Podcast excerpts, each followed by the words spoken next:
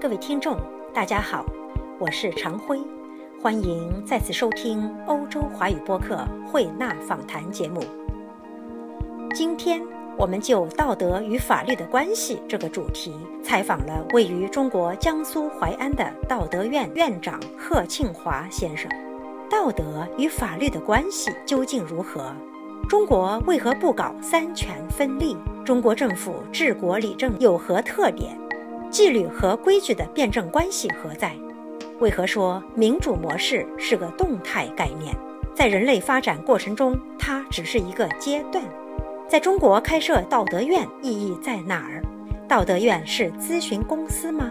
道德院应该探究的是中国传统意义上的伦理道德或宗教，还是与时俱进的现实问题？贺院长说：“法律会挂一漏万，专家学者会盲人摸象。”为什么这么说？如何用道德院的理念唤起人性的回归？以道德的力量帮助企业健康运行，以道德的约束协助法律的施行，并在行政和司法的疏漏处穿针走线。贺院长要求道德院工作人员具备的三星是什么？为何他要在芒种节举办活动？请听欧洲华语播客慧纳访谈栏目对贺庆华先生的采访。贺总您好，嗯，你好，那很高兴邀约到您做客于呃欧洲华语播客会纳访谈节目。贺总，今天呢，我们有意跟您探讨一个话题，这个话题啊，就是道德与法律之间的关系。好的，我想这方面您已经是这么多年的专家了，是不是？咱们先从这个三权分立谈起。大家都知道，这个司法、行政和立法之间的这种分立吧，可以帮助实现一线治国这个目的。但是呢，中国政府并不这么做。呃，您怎么看待中国政府现在的这样的想法？我们首先说，这个习总书记这一阵啊，有一段话叫“三个自信”，叫道路自信、理论自信、制度自信。我认为，从这三个自信的角度来说，国外尽管有三权分立，而中国特色啊，它表现的用司法、行政加上党的领导。他是用他的这种，呃，特色的一种方式，也是在创设一个治国理政的方式方法。我们都知道，中国用的是人大的这种制度，人民代表大会这个制度。他这个制度哈，自邓小平来，他就说是咱们中国的，根据中国国情的最佳的选择。您怎么看呢？人民代表大会制度呢，应该是一个非常好的制度。它的创设啊，从一开始的时候呢，它是从广大老百姓里面去推选他们的代表，然后呢。把他们的想法，啊，用习近平总书记说的话叫什么呢？就是纪律和规矩。那么呢，纪律其实是不成文的呃规矩，而规矩呢是成了文的一个纪律。那么也就是人大常委会，它能够把大家的这种呃诉求，通过人大立法，然后让我们的行政和司法呢就照这个去运作。所以，我认为人大常委会的这个制度啊，确实是个创举。其实这也不是邓小平创设的，这个人大常委会的制度其实是由来已久的，是从建国以后就有。那么当时他们有没有借鉴世界上的一些成功的经验呢？这个如果追溯那么久的话呢，从我们的角度认为是什么呢？就是我们推翻的就是国民党的那个旧的制度，那么我们自己其实是在那个旧的。呃，基础之上，我们创设了我们自己治国理政的一整套的制度。所以说，应该说呢，我们的人民代表大会制度呢，它并没有借鉴呃资本主义社会的那个三权分立的那个制度设计。人大代表这个制度，西方世界一直认为这个并不是民主的一种表达的方式，但中国到现在为止以这种制度发展，在经济上也一样的取得了很多成就，国民生活的提高，这么三十年来有目共睹。西方人认为中国人其实这么多年来是借鉴了新加坡的一些模式，您认为呢？我认为呢，这个民主模式啊，其实它也是一个动态的概念。我们现在如果说用一个所谓的静态的民主的标准去衡量，不能够动态的与时俱进的去结合国情，那么这个所谓的民主啊，它是没有生命力的。所以现在我认为。不论是西方也好，东方也好，他们在民主这个问题是探讨上，其实是在不断的去充实它的新的内容。那么如果说我们现在仅仅静态的去用三权分立的那个民主制度来评价我们所谓的中国特色的人民代表大会的民主制度，这个两者根本就是不相关的事儿。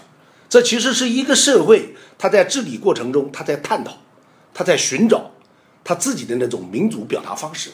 所以，我们现在如果用三权分立的那个民主来衡量我们现在的民主，当然它是风马牛不相及。但是如果是动态的去看，它会去找到一个适合自己发展的一个路径。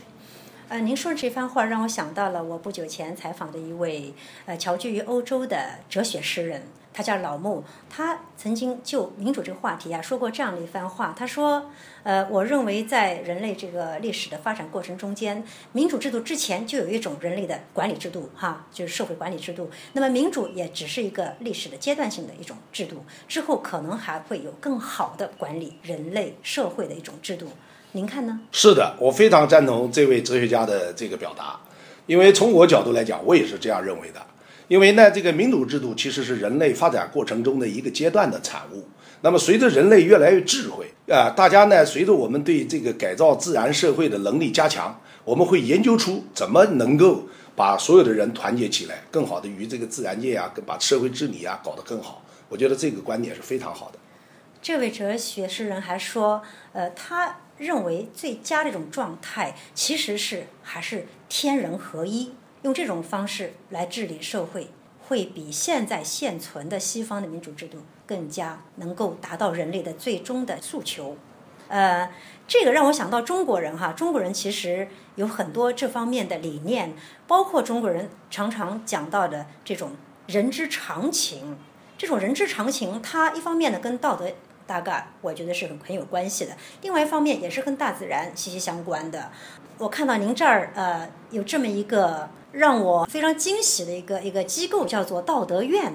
我很想知道您这个道德院和咱们中国的传统的理念以及当今的社会的一种发展趋势是不是呃有着一种渊源关系？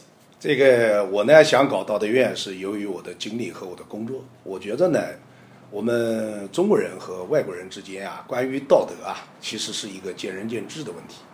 但是呢，随着社会，譬如说我们目前淮安现在在全党正在搞一个五德教育。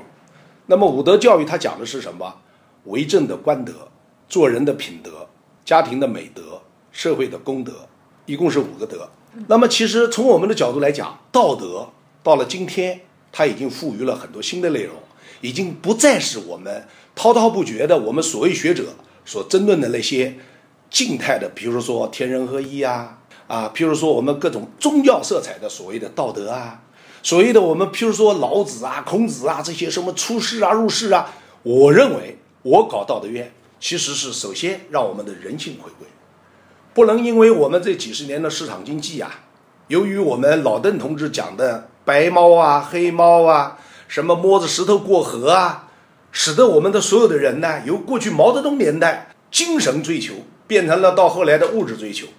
那么现在变成了是什么呢？就是人已经忘掉了，我们之所以是人，我们要有德。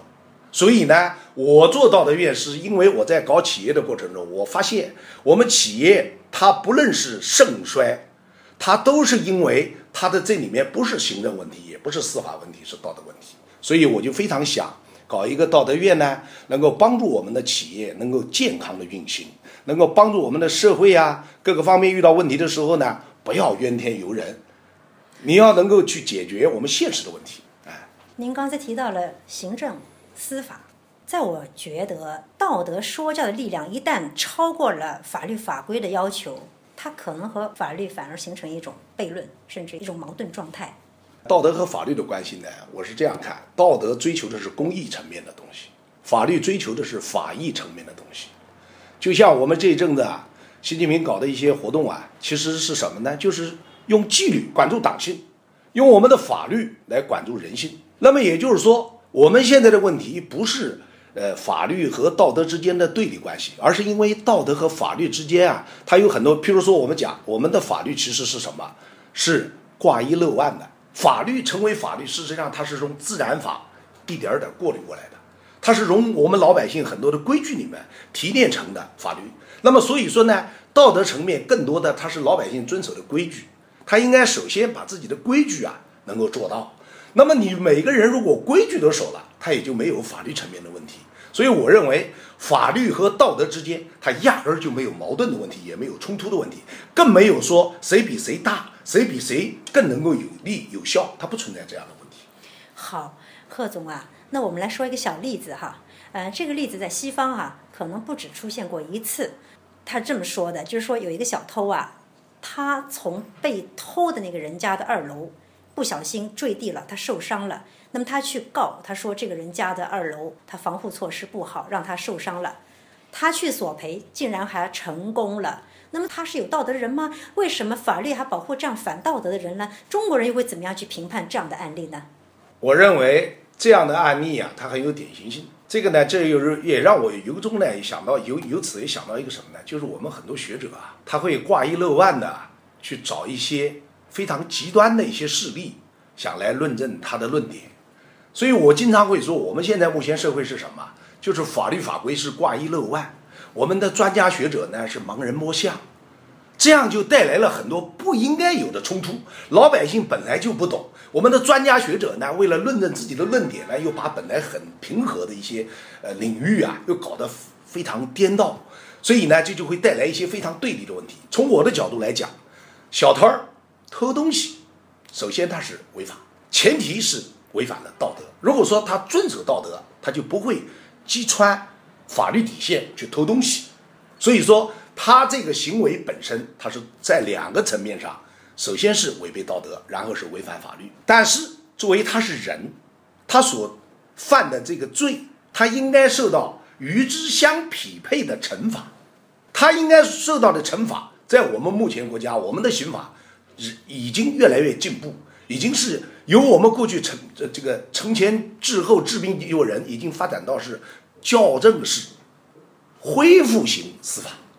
我们以前是校正式司法，现在已经到了恢复式司法。所以说，在目前中国对这样的案例，大家一点都不会大惊小怪。我们就认为小偷儿他偷东西，不论是道德层面、法律层面，应该受到相应的惩罚。但是他从楼上坠下来之后，是什么原因？是被别人追赶？或者是因为他自己不慎掉下来了，他自己作为人本身他应该享有的权利，他要求，那么法律应该支持他作为人所应该有的权利，他应该得到维护。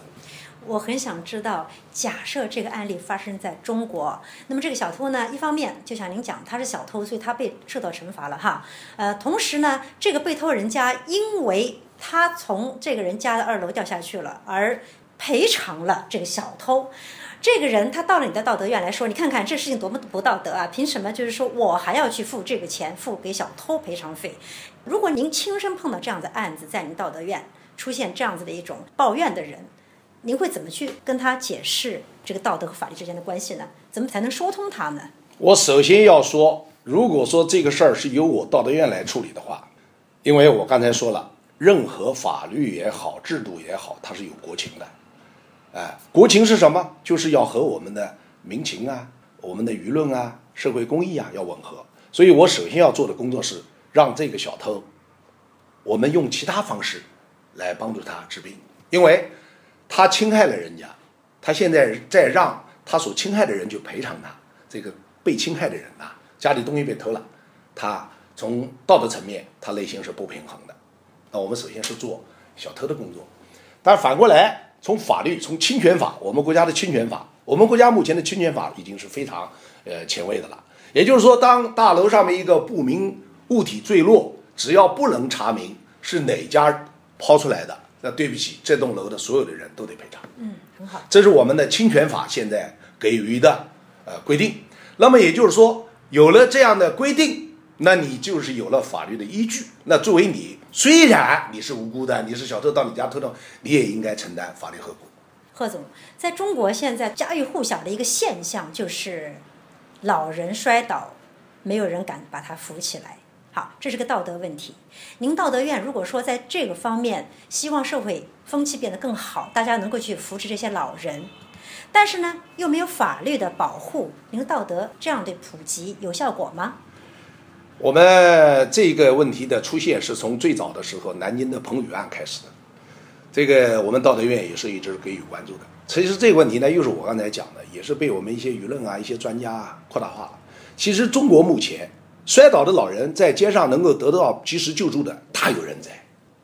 我们淮安就成立了一个这样的公益组织，这个公益组织的成立者就是我们的一个律师事务所的一个主任，这个人姓罗，他专门在全市搞了一个倡议，就是说谁只要你扶老人或什么的，我律师服务所无偿的为你提供支持。那么其实也就是说呢，一个老人摔倒之后，呃，按照道德层面，或者说从人性的层面，是理所当然应该把他扶起。但是在扶的过程中啊，比如说遇到被讹了，那么这个呢，我应该把它分成两个方面来说。一个方面呢是扶别人的人啊，自己法律意识要强，我们要能够证明这确实不是我侵害的。这其实又回到了什么？就是我们现在的道德一定要与时俱进，道德不是一厢情愿的东西。而是用我经常讲，我们道德院的人一定要有三心：第一要有爱心，第二要过要走心，什么事儿要要从自己内心还要走心，最后一个要动心。有了这三心之诚，我们道德院肯定会做下去。因为不论是什么，是它两个方面的东西。这是一个，我们从我们做事的人；第二个呢，就是那个真的遇到了讹诈的时候啊，我相信现在我们的各种手段非常健全，比如说探头、天网，现在真是天网恢恢，到处都是探头。那你还怕说明不了自己吗？你有什么必要要害怕？我今天做了好事了，最后被人讹上，那除非只有一个问题，就是你想崇尚道德，但是你缺乏崇尚道德的力量。这也就是我们做道德，我们现在希望就是道德要有力量，道德要有希望。道德要有力量，要有希望。我相信这个必须和法律结合起来去做，是不是？这个我们目前法律，我刚才说了，它是呢从这个自然法演变而来。能够成为法律的东西，首先是在老百姓中间啊，呃，早已经有了。那么也就是说，我们任何事，如果说我们都来指望法律来帮我，我毫不客气的讲，全世界目前说他的法律已经健全到不论什么事儿，法律都能够给你做不到。这是一。第二，我们中国目前，我道德院存在这里面有个重要的价值在哪里？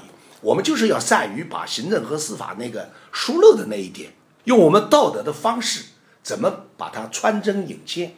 让他们相互之间用我的话是什么？我就道德院是干嘛的？是找支点的。因为我们所有的公权力，它都是大棒，它是杠杆，它有的是到处都是大棒，但是他们无所事事。那我们道德院给他找到支点，请你这大棒去撬一下，他们是非常希望这样做的。你不能把所有的事都推给我们的公权力来。那你首先，你作为像我们这样道德院的民间组织，我们要能够给他找到一个支点。让我们的公权力便于介入，法律是可以帮助你的。你们和法庭、呃法院之间的联络多吗？我们和法院、呃司法、检察院、公安局，就这些公检法司的这些方方面面的这些工作人员吧，我们会向他们咨询。哎，也就是当他们就因为我们公权力它是被动的嘛，它不是那么主动介入的嘛，它是消极被动的介入社会现象。那作为道德院呢，我们就要把一些，呃，公权力，其实说句不客气的话，叫什么呢？就是说，我们社会生活充满着这样那样的事实，但是它不是法律事实，我们的公权力就没办法介入。那我们就要有能力把一个事实形成我们的相关法律制度，能够去管辖它，这是道德院要做的事儿。嗯，贺总，如果我想请您用一句话来表达一下做这个道德院的初衷，这句话是什么呢？道德院的初衷呢，就是我刚才一开始就说过，我们这个二十多年过来啊，整个社会啊，对功利性的这一块儿可能走得快了一点，再加上我们的立法没跟上，立法没跟上，司法嘛那就不谈了。我们呢，中国特色一个最大的特色是什么？就是共产党统领全局，协调各方。我非常喜欢这句话。也就是说呢，我们国外三权分立啊，它是靠的三个权力互相制衡。那我们现在呢是什么呢？是靠一个政党统领全局，协调各方。那我们现在不能因为这个二近二十年来我们党内出了腐败，所以这一阵子王岐山说了一句话：“你谁再掉链子，我就叫你掉帽子。”那其实这问题出在哪里？问题就是出在这帮人。那我这样来倒一步来说，如果三权分立这个制度很好，但是三权分立里面的人不好，这个三权分立也是形同虚设。那我们现在统领全局，协调各方。如果我们的每个人都是非常健全的、健康的，那我们这个制度，我毫不客气的说，我非常有信心。道德院啊，它是什么时候开始成立的？二零一二年的时候呢，我们在延安路，我们搞了一个雏形。出行其实我们那个更多的是为什么呢？是为企业能够健康的运行。因为我们淮安的一些企业，他们在运营的过程中呢，都是因为它的企业制度啊、企业的运行啊、管理啊各方面，包括市场啊、财务啊、金融啊各方面协调。所以呢，我就觉着我们应该搞一个道德院，帮助这些企业在我们现行的行政和司法制度之下，怎么能够呃生存下去。嗯，我们的企业都是因为渴望，譬如说这两天刚刚我们有一个。呃，说我干了这么多年企业，我感到很憋屈，现在引起了全社会的轰动，李克强总理都批示了。那我不客气的讲，我就觉得这个人写的这篇文章，他可能跟那个大趋势啊是一种吻合，有什么好憋屈的呢？对不对？我经常跟我身边的人讲，你早生下来一百年，你看到领导你得跪下来，你还得让他站着你的肩膀去上马。嗯社会发展它是一个阶段，啊，叫万代一时。我们不能够因为，所以我经常讲，我们这个社会就是被一些所谓的学者搞乱了。我跟一些学者经常辩论，我们的学者是什么人？考古型的，考证型的，考察型的，所以这就搞乱了。所以我道德院就非常希望是什么？我们没有那么深厚的博大精深的那些，我没有，但是我对这个社会的思考，我觉得我们碰到了什么，我们遇到了什么样的问题，我们应该怎么去面对它，我很自信。这也是我道德院想把它成立下去、运行下去的。而且我们现在有几个企业正在我们道德院为它服务，在运行着啊。嗯，这是一种从道德意义上来讲的一种咨询，是这样可以这么想吗？呃，这个呢跟这个咨询啊还有点区别，所以我们有很多人会把我说成是咨询公司啊，呃，还有一些什么点子公司啊。我说我这样给你打个比方，这些公司呢是收费不包。你这个事儿能不能做成？而我道德院是不收费，任何企业我们是跟你一分钱不收，但是我们有一个约定：你现在这棵树是枝叶凋零，当你树果累累的时候，你跟我要分享那个果实。明白？我不收费。嗯，它跟咨询还有点区别。对，哎，当然。呃，那道德院就是它的积极的参与者，还是一些企业哈？您为这些企业会举办一些什么样的活动呢？我们道德院呢，我们现在核心呢也就三四个人，然后呢是松散型的、开放型的这样的一个机构，而且我们是用人不养人，我们不养一个人，我们就是用我们道德院教会你怎么在这个市场经济的条件下去运行，而这个按理说你应该交费给我，我不收你的费。你运行起来，所以我们的整个运营参与人员，第一，他是主动的、积极的，他是带着问题来找我的。我们道德院是这样为他服务。第二呢，我们有核心的，就是以我为核心的。我们道德院，我叫院长，其他人都叫院士。啊，然后呢，所有参加进来的人呢，他们呢都是首先，他们都是有问题需要道德院帮助他的，这样的一个松散型的结构。那么近一段时间呢？这个我们在淮安正在注册，为了注册，民政局也等着我们，一直这样那样那样，好不容易现在快了。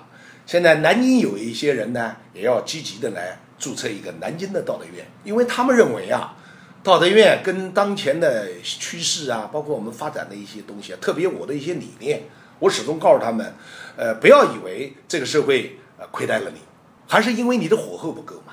你为了生存，你要有跟这个社会打交道的能力，对吧？所以我经常讲，我们很多人就是因为他学了一些东西，他有了一些静态的知识，他记忆力比人强，他就认为他可以打天下了，不是这样的。所以我们道德院更多的是什么呢？企业家，啊，还有一些呢，就是也想为社会做点事儿的，啊，大家在。嗯，最近有一些什么活动安排吗？我们呢，准备呢，六月六号搞一个芒种节。我道德院这么长时间来一直关注啊，就是我们二十四节气。是中国独特的一个节日表达方式，但是在所有节日里啊，我们正在申报，我们希望我们国家能够搞一个芒种节。那我道德院呢，现在小范围近期六月六号要搞一下这个芒种节。我认为，从我道德院角度，第一是忙，我们目前啊有忙的人很少，都是没有一点棱角的。所以我认为，我们对芒种节的这个忙，首先是道德院想赋予它的一个意义。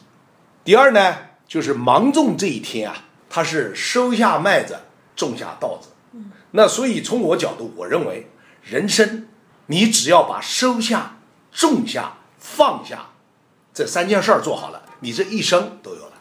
我们很多人都是因为该收的时候他忘了收了，该种的时候他忘了种了，更重要的是收了一些不该他收的，种了一些不该他种的，还有呢，就是他收了很多财富啊，他不知道放下，所以他苦了。是，所以呢。我们这次搞的芒种节就是要收下、种下、放下，然后呢是什么呢？是星光、月光、阳光。我呢把三下变成了我们芒种节的因，三光变成了芒种节的果。说的太好了，这是我构思的。呃，贺总，刚才我在你们其中一间办公室里看到了“厚德载物”这块匾，啊，我相信道德院也会厚德载物。为这个社会和他的企业做出他的贡献，谢谢您，贺总，谢谢您接受我们欧洲华语播客会纳访谈节目的邀请，作为我们嘉宾出席我们的节目，谢谢，谢谢你，谢谢。好。贺庆华院长对主播说，他非常欣赏北京大学教授何怀宏就民间道德修复力量的成长壮大曾经说过的一些话，比如说。暴力仍旧是当今社会观念的沉重负担，制度的建设应该优先于道德教育，从政府到民间都应该提倡扬善，以及应鼓励公民自我努力、自我教育。贺庆华院长还给主播带来一篇文章，这篇文章的题目是“什么才是优秀的传统”。文中说，中国历史上士大夫及其延伸的士绅。是文明的主导，文化传统和道德传统的主要传承与维系一直由他们担当。可惜，文化传统、道德传统的最后一批主导，以及新旧交替之际刚刚演变出来的新一代知识分子，通过暴力和强制，在一个时代内被彻底消灭，或是重新做人。当他们所背负的传统。被全盘否定后，传统也就丧失了延续的载体和环境。当大众的教育程度和认知水平仍然处于蒙昧状态时，却将大众推上建设新时代的舞台，并且强行成为主导，结果旧的被摧毁，新的根本无法确立，整个社会面临文化与伦理失范的境地。贺院长说，在他看来，道德院将是中国社会十分必要的。民间管理者，各位听众，今天的节目到此结束，感谢收听，我们下次再会。